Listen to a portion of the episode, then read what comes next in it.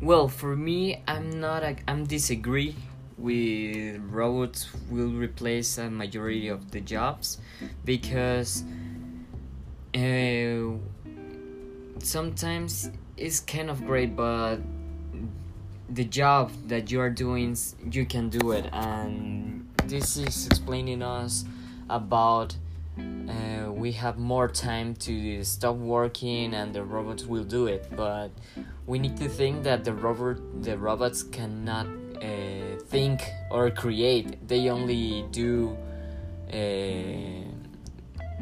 orders. They only follow orders and this that that is that. So for me i'm not agree with robots but in some different jobs it will be great because maybe for a dangerous job will be more uh, safe. But uh, personally i don't like this idea